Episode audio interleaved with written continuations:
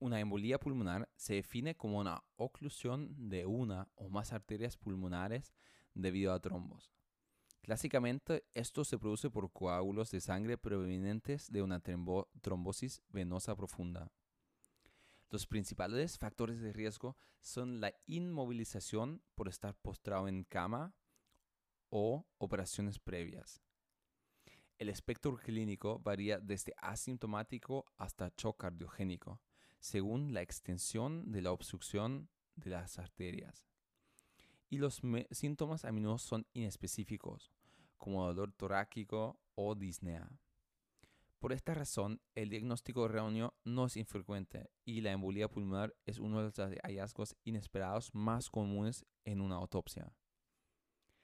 El dímero de elevado o una disminución de la presión parcial de oxígeno en la gasometría son signos de una embolía pulmonar. Se puede lograr un alto nivel de seguridad diagnóstica con una angiografía, la heparinación. Se puede lograr un alto nivel de seguridad diagnóstica con una angiografía. La heparinización terapéutica se inicia para prevenir más tromboembolías y para disolver gradualmente el émbolo y la trombosis causante. Dado que esta profilaxis de tromboembolismo debe realizarse durante al menos tres meses, la heparinización se cambia a una anticoagulación oral.